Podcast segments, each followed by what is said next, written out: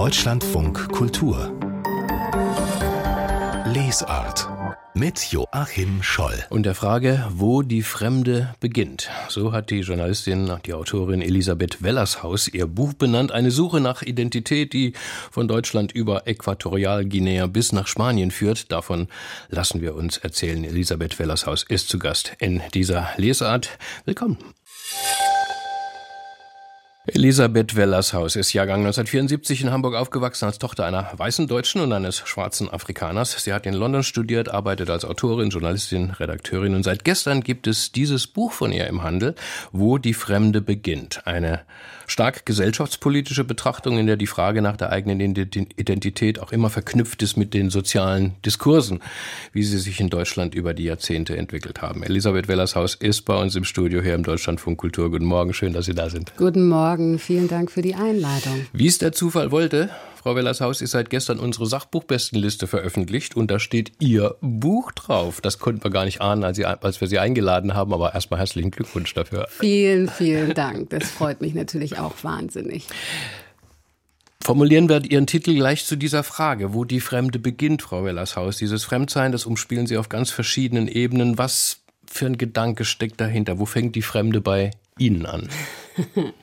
Also erstmal würde ich auf die Frage, glaube ich, antworten wollen, dass die Fremde natürlich immer überall beginnen kann und dass es eine Frage von Perspektive ist, wie man ihr begegnet.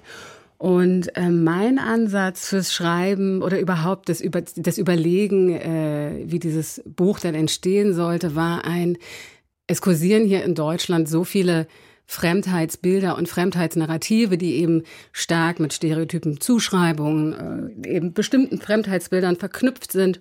Und ich habe mir das als Journalistin natürlich auch sehr lange angesehen und habe irgendwann gedacht, wo beginnt die Fremde eigentlich für dich? Und habe dann festgestellt, dass sie tatsächlich sehr, sehr häufig in unmittelbarer Nähe beginnt. So, mit diesem Gedanken bin ich ans Schreiben gegangen und habe mich gefragt, wo beginnt die Fremde eigentlich in Familienkontexten, in Freundschaften, in Arbeitskontexten, in Nachbarschaften? Und ja, das hat sich dann irgendwie mhm. verselbstständigt und daraus ist dieses Buch geworden. Und Sie haben sich natürlich auch erinnert, als das Fremdsein anfing. Wie war das bei Ihnen als Kind, als Heranwachsende?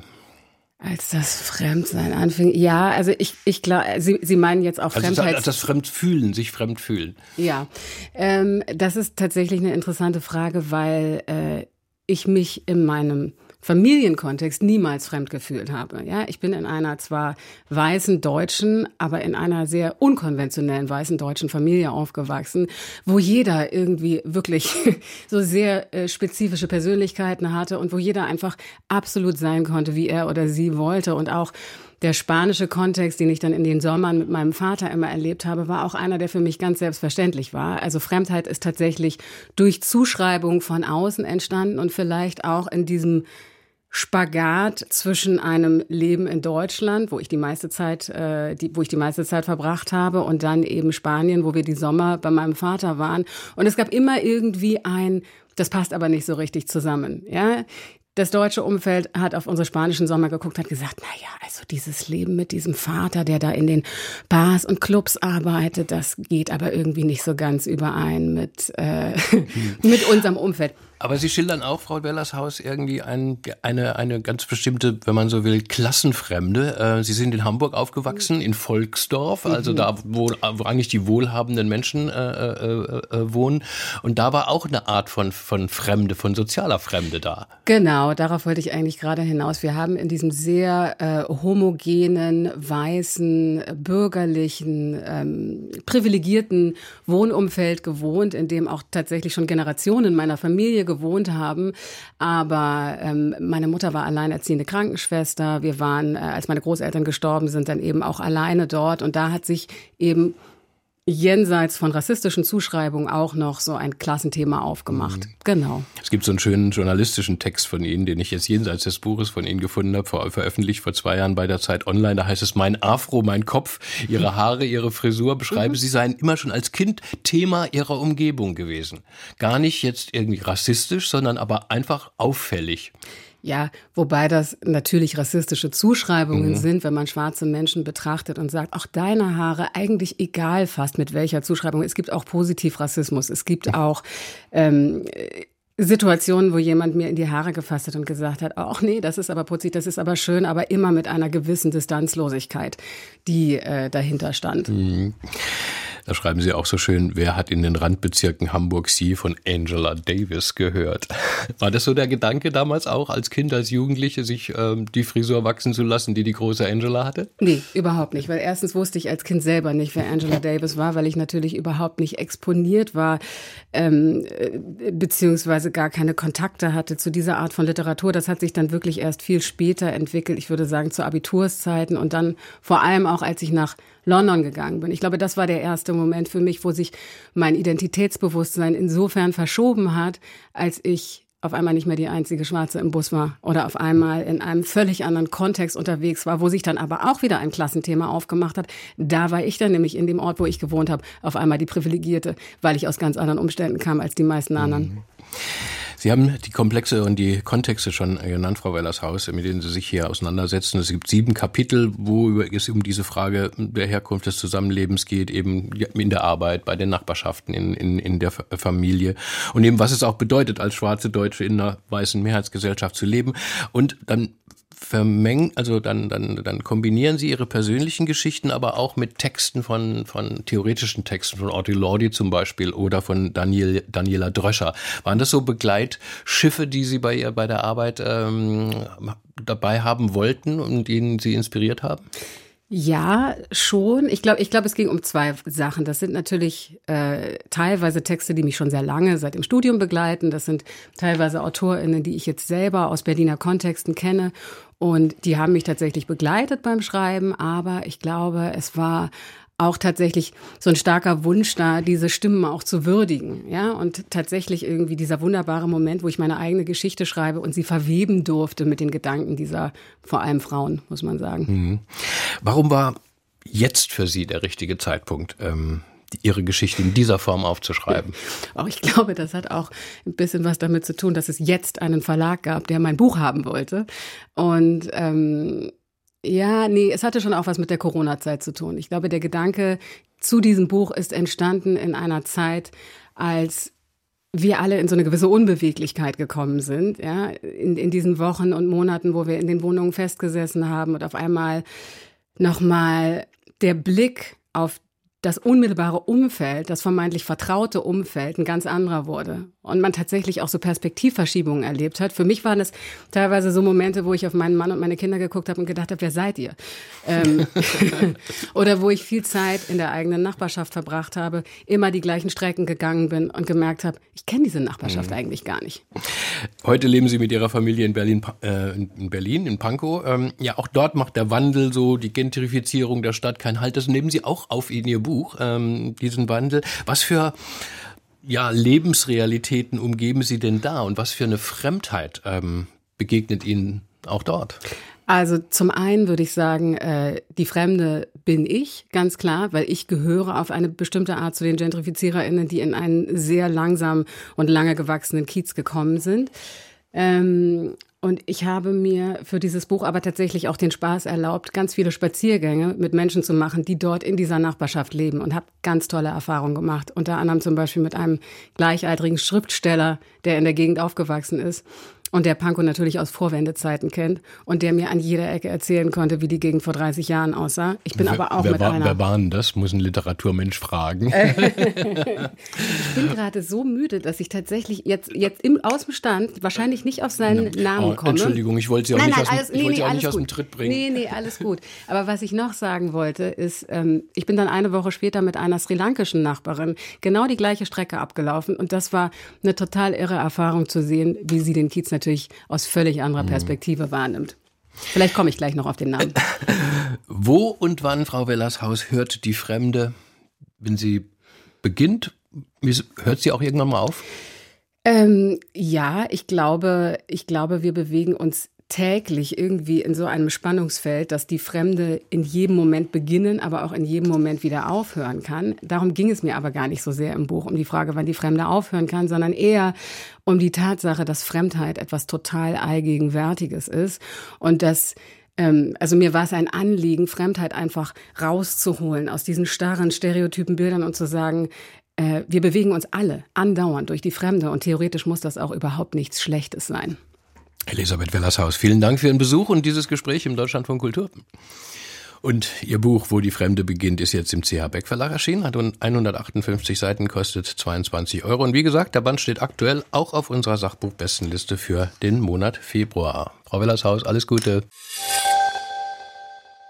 Im Deutschlandfunk Kultur, wo freitags auch in der Lesart immer Krimi-Zeit ist mit unserer Krimi-Bestenliste. Jeden Monat veröffentlichen wir sie und auf Platz 7 steht ein Roman aus Dänemark von Iben Albinus. Bisher hat sie als Kritikerin und Drehbuchautorin gearbeitet. Jetzt gibt es einen ersten Roman von der Dänin, einen Politthriller mit dem schlichten Titel Damaskus. Es geht um Syrien, den ewigen Konflikt dort. Und unser Kollege und Jurymitglied Kolja Mensing verrät uns, wo, wo Ibn Albinus und wie hier ihren Krimi ansetzt.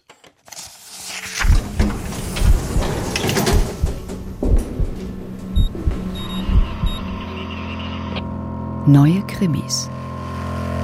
Sigrid Mellin ist eine Frau mit einer Mission, eine dänische Menschenrechtsaktivistin, die im Frühjahr 2011 im Auftrag eines Telekommunikationsunternehmens nach Damaskus reist. Der Konzern errichtet in Syrien ein Mobilfunknetz und Sigrid, die Aktivistin, die soll eine soziale Nachhaltigkeitsstrategie entwickeln. Bedenken hat sie erstmal überhaupt keine. Mobilfunk und schnelles Internet, das klingt damals auf dem Höhepunkt des sogenannten arabischen Frühlings wie ein großer Schritt zu mehr Demokratie und Meinungsfreiheit in Syrien. Doch als das Regime gezielt Sendemasten abschalten lässt, um die Ausbreitung von Handyvideos zu unterbinden, die Demonstrationen zeigen, da muss Sigrid sich entscheiden, auf welcher Seite sie eigentlich steht. Dass das nicht gut endet, erfährt man gleich auf den ersten Seiten von Damaskus, auf denen wir Sigrid Mellin in einer Zelle des berüchtigten Foltergefängnisses Al-Khatib begegnen. Und natürlich wissen wir auch, wie es in Syrien weitergehen wird. Das Land wird in einem langen, grausamen Bürgerkrieg versinken, dem bis heute mehr als 600.000 Menschen zum Opfer gefallen sind. Ibn Albinus erzählt in Damaskus den Anfang dieser Katastrophe als Politthriller, sehr nah am echten Geschehen, aber gleichzeitig, und das macht sie richtig gut, gleichzeitig verwebt sie die politischen Ereignisse sehr geschickt mit einer menschlichen Tragödie. Die Aktivistin Sigrid Mellin hat nämlich vor vielen Jahren als Studentin in Dänemark auf einem ganz anderen Schlachtfeld eine tiefe persönliche Schuld auf sich geladen. Es ist dieser Bürgerkrieg, der in ihrem Kopf tobt, der sie schon vor Beginn ihrer Reise in die Arme des dänischen Geheimdienstes treibt und Sigrid oder Madame Secret, wie ihr Vorname von ihren syrischen Gesprächspartnern gern ausgesprochen wird, in Syrien zum Spielball verschiedener, sehr gefährlicher Interessen macht. Und ich muss sagen, mich hat Ibn Albinus damit gekriegt. Am Ende ist Damaskus trotz seiner Nachrichtenaktualität ein klassischer Spionageroman in der Tradition von Jean le Carré.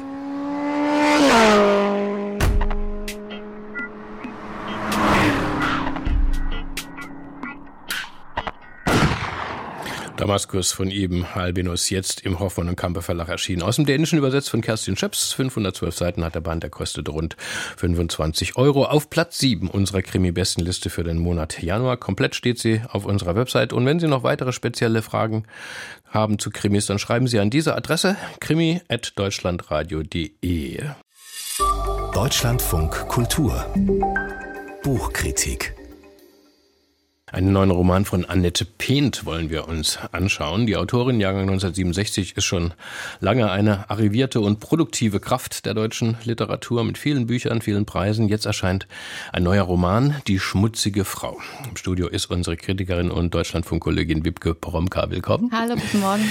Beginnen wir gleich mit dem Titel, der irgendwie drastisch klingt in meinen, meinen Ohren. Mhm. Ähm, Die schmutzige Frau. Wer ist denn hier wie schmutzig? Ja, das ist die Erzählerin, die sich schmutzig fühlt. Besser gesagt, die hat permanent den Eindruck, dass andere sie als schmutzig, als makelbehaftet wahrnehmen würden. Und diese anderen, das sind, ist vor allem ihr Mann. Das ist ein sehr raumgreifender, ein sehr dominanter Mann. Und sie hat das Gefühl, der muss ständig irgendwie an ihr herumwischen, etwas korrigieren, etwas kaschieren. Und zudem hat sie im Zusammenleben mit ihm auch das Gefühl, dass sie permanent Fehler begeht. Mal streicht sie ihm durchs Haar, dann stört ihn das, dann streicht sie ihm nicht durchs Haar, dann fühlt er sich nicht beachtet, mal unterbricht sie ihn aus Versehen bei der Arbeit und er ist ungehalten und mal unterbricht sie ihn nicht und dann sagt, sagt er, ja, Entschuldigung, ich vergesse eine Pause zu machen, wenn du mich nicht unterbrichst. Also das heißt, sie lebt in dem Gefühl eines permanenten Ungenügens und kann gar nicht keinen Fehler machen. Oh je, das hört sich aber nach einem Beziehungsroman an der hochtoxischen Art.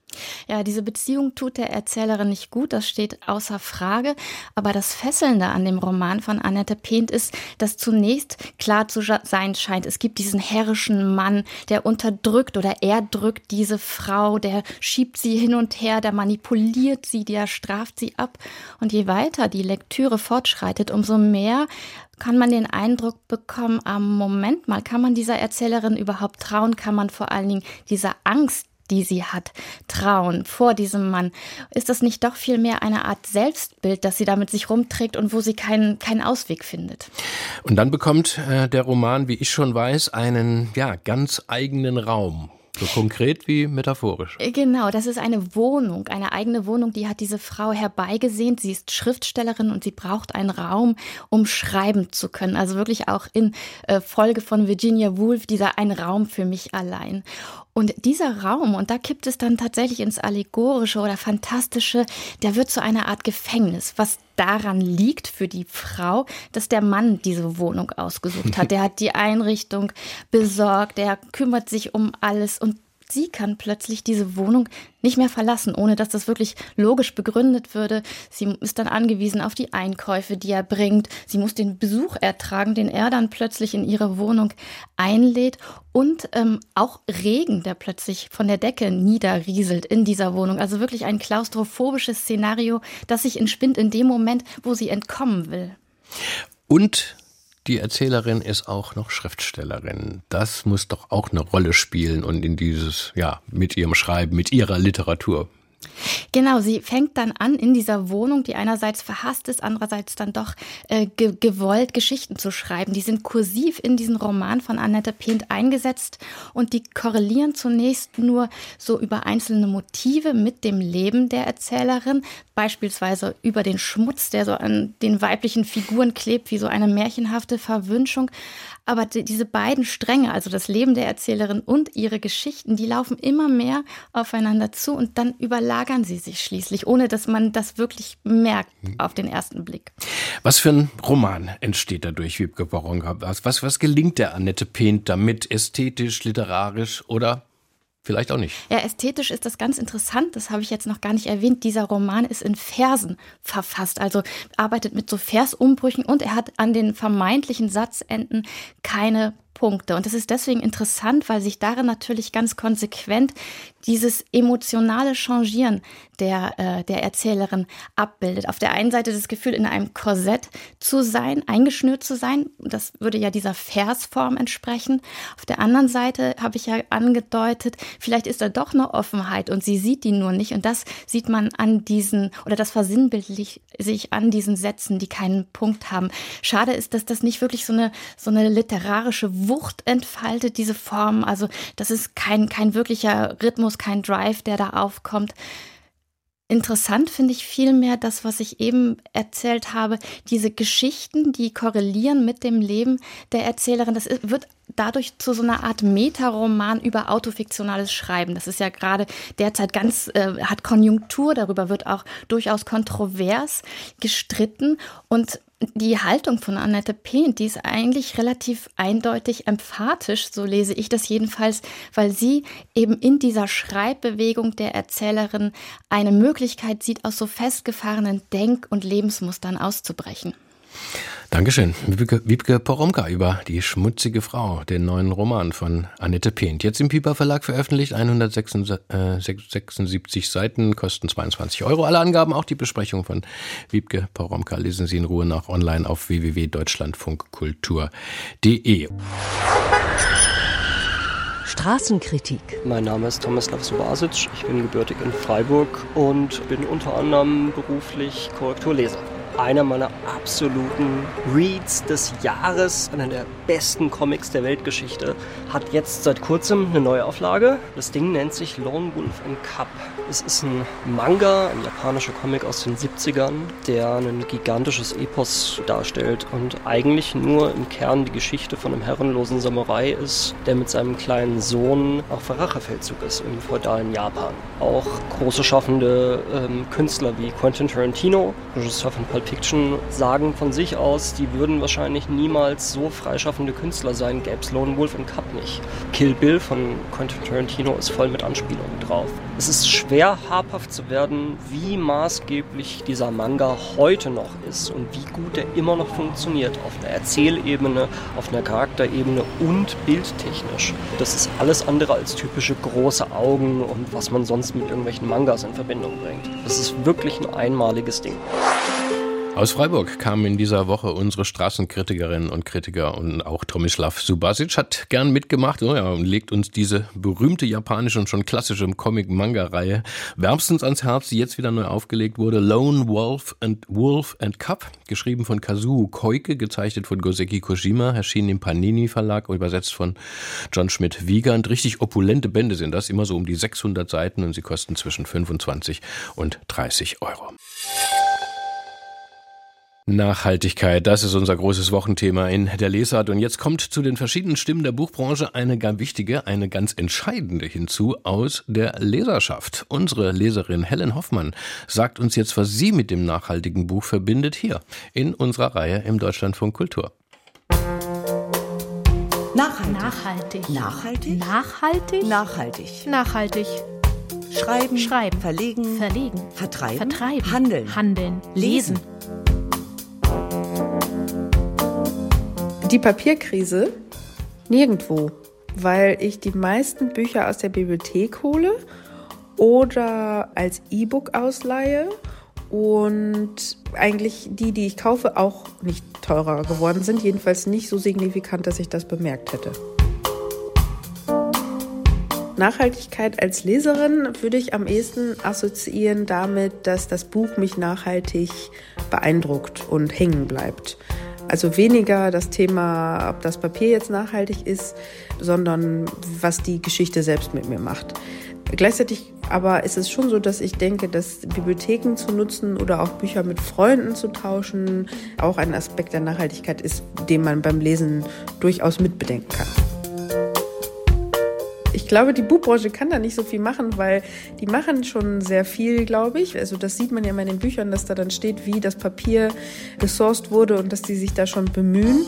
Aber es ist ja nun mal so, dass ein Produkt auf Papier ist. Also sofern man jetzt ein physisches Buch meint, da kann man, glaube ich, wahrscheinlich so viel mehr auch nicht machen. Ich habe den Eindruck, da machen die Verlage schon viel. Ich weiß nicht genau, wie das ist mit den ähm, Zahlen, wie viele Bücher dann vielleicht äh, nachher weggeworfen werden, ob es da vielleicht irgendwie noch Potenzial gibt. Aber ansonsten glaube ich, dass die Buchbranche schon da alles versucht, was man machen kann, soweit das mit dem Produkt möglich ist. Also bei E-Readern bin ich nicht so ganz im Bilde, wie das äh, technisch aussieht, also was die Produktion quasi kostet, weil das ist ja immer die Frage, ob die Produktion des elektronischen Gerätes nicht vielleicht so ressourcenaufwendig ist, dass das dann im Endeffekt doch nicht besser ist. Das müsste man, glaube ich, nachgucken. Und dann ist natürlich immer die Frage, ob der Leser oder die Leserin das eigentlich wirklich lieber möchte. Ich finde, oft ist ein richtiges Buch auch nochmal ein anderes Gefühl. Die Leserin Helen Hoffmann in unserer Themenwoche zur Nachhaltigkeit. Vorhin haben wir unsere Leserin Helen Hoffmann gehört mit ihren Gedanken zur Nachhaltigkeit und der Frage, ob man mit einem E-Book-Reader wirklich ökologischer liest als mit einem gedruckten Buch oder doch nicht.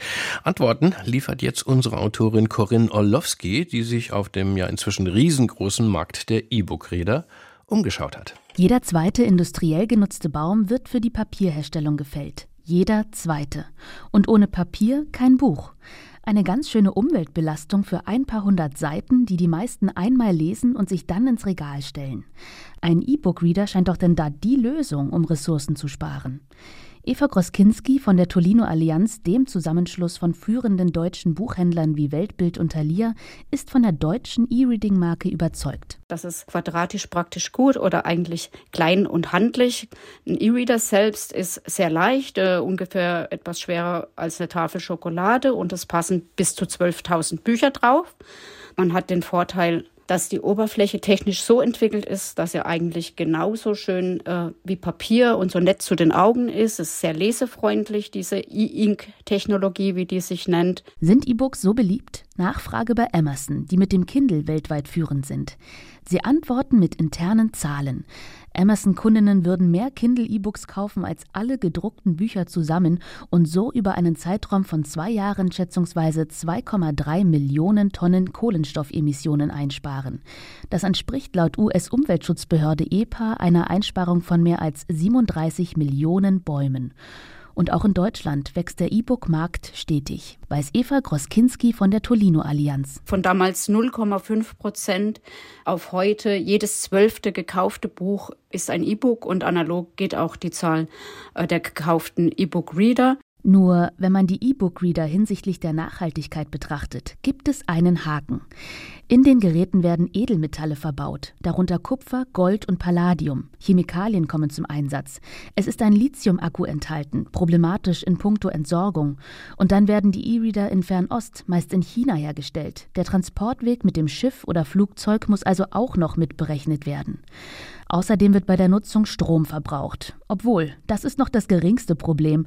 Für einen Cent Strom kann man ca. 40.000 Seiten lesen. Ja, und dann steckt in ihnen natürlich jede Menge Kunststoff, der als Mikroplastik in der Umwelt landen kann. Wir beschäftigen uns mit dem Thema Nachhaltigkeit und was wir hier tun können. Und die Tolino Allianz hat deswegen auch im letzten Herbst zur Buchmesse einen neuen E-Reader herausgebracht. Das ist der Tolino Shine 4 und der besteht bereits zu 85 Prozent aus recyceltem Material. Auch Kindle verspricht Recycling. Dennoch, die Herstellung eines E-Book-Readers verbraucht bis zu 24 Kilo CO2-Äquivalente. Da fährt man mit einem gedruckten Buch wesentlich besser. Ein Buch mit ca. 250 Seiten kommt auf 900 Gramm bis 1 Kilo CO2 bleibt das Problem mit dem Papier. Die Produktion von einer Tonne Papier ist so energieintensiv wie die einer Tonne Stahl. Also Bäume versus Metalle und Plastik, was wiegt schwerer? Die Frage kann man gar nicht so eindeutig beantworten, findet Nadja Kneißler. Sie ist promovierte Biologin und im Vorstand des Börsenvereins des deutschen Buchhandels. Dort ist sie Sprecherin der IG Nachhaltigkeit. Es kommt wie immer ein bisschen drauf an, was man macht. Also es gibt so, sagen wir mal, so Richtwerte, die sagen, wenn ich zwischen 30 bis 50 Bücher pro Jahr auf einem E-Reader lese, dann ist die Ökobilanz nachher besser, als wenn ich dafür gedruckte Bücher nehme. Das wären dann drei bis vier Bücher im Monat. Kneißler rechnet mit Zahlen einer Studie des Öko-Instituts Freiburg aus dem Jahr 2011 und betrachtet das Treibhauspotenzial ganzheitlich. Vergleicht man dagegen nur den Energieaufwand wie Eva Groskinski, kommt man auf 8 Kilo CO2 für ein Mittelklassegerät. Das heißt, kann man sich ganz einfach ausrechnen, ab zehn Büchern, die man liest, ist man mit einem E-Book-Reader grüner dran alle Studien besagen, wenn ich wirklich zu den echten Viellesern zähle, dann ist ein E-Reader durchaus ökologisch vertretbar. Viele Vielleserinnen gibt es laut Statistischem Bundesamt aber gar nicht. 83 Prozent der Deutschen über 15 Jahre liest mindestens ein Buch pro Jahr, inklusive E-Books. Aber es sind nur etwa 30 Prozent, die mehr als ein Buch pro Monat lesen und sogar nur 5 Prozent, die sich mehr als ein E-Book vornehmen. Im Schnitt wurden im letzten Jahr auch nur 8,4 E-Books gekauft. Lohnt also noch nicht für die Ökobilanz. Man könnte den Gedanken der Nachhaltigkeit aber auch ein bisschen größer fassen, erklärt Nadja Kneißler. Wenn ich mit dem Fahrrad zu meiner Buchhandlung radle und dann vor Ort ein bisschen stöbere, dann stärke ich zum einen die regionale Infrastruktur und erhalte damit hoffentlich auch meine Buchhandlung noch über viele Jahre. Und das ist natürlich auch ein Nachhaltigkeitsaspekt. Am Ende entscheidend für die Ökobilanz und den Geldbeutel ist die möglichst lange Nutzung der E-Reader. Ja, und dann müsste noch sichergestellt sein, dass die Geräte tatsächlich zum Ersatz von gedruckten Büchern führen. Erst dann schlägt Metall Papier. Also das Wichtigste finde ich, dass die Menschen weiter Bücher lesen und ob sie es nun in gedruckter Form tun oder als digitale Form, das finde ich, ist der zweite Punkt. Und da sollte jeder für sich ein bisschen schauen, was ist der nachhaltigste Weg. Aber wichtig ist, weiter Bücher lesen. Dem stimmen wir natürlich zu, mit vollem Herzen. Aber auch diese Einsicht und Zahl wird mir persönlich bestimmt im Kopf bleiben. Ab zehn Büchern, die man liest, ist man mit einem E-Book-Reader grüner dran. Unsere Themenwoche zur Nachhaltigkeit. Morgen schließen wir sie ab in der politischen Lesart, immer samstags ab 11 Uhr.